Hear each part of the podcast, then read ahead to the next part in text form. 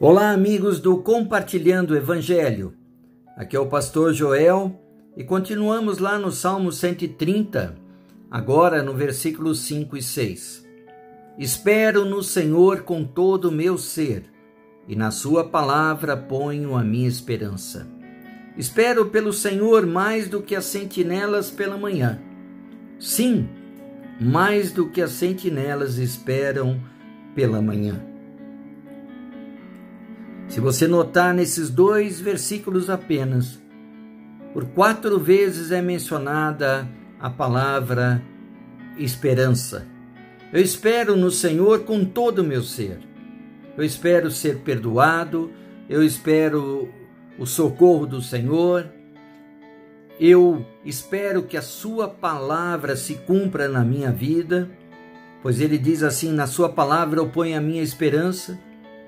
Eu espero pelo Senhor mais do que as sentinelas pela manhã. Quando o sentinela lá no exército lá está em guarda e passa a noite toda para trocar o turno, ele espera com expectativa que amanheça e ele possa ser rendido. Ele espera muito mais do que a chegada da manhã para que a esperança, a renovação do Senhor chegue na sua vida. É importante, queridos, que nós mantenhamos a nossa esperança no Senhor. A nossa esperança não está em coisas, não está no dinheiro, não está nas pessoas, não está na mudança de circunstâncias da nossa vida, porque tudo isso pode mudar. Pode chover, pode fazer sol, pode vir uma tempestade, o clima pode mudar, o tempo pode mudar, mas a nossa esperança no Senhor ela não falha. Porque Deus não falha. É por isso que ele coloca a esperança no Senhor.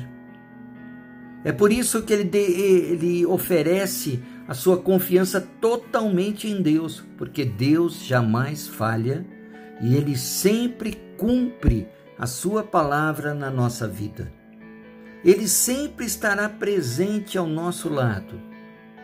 Por isso eu espero pelo Senhor, para que a minha fé seja renovada, assim como uma manhã vem depois de outra manhã, a minha fé é renovada no Senhor.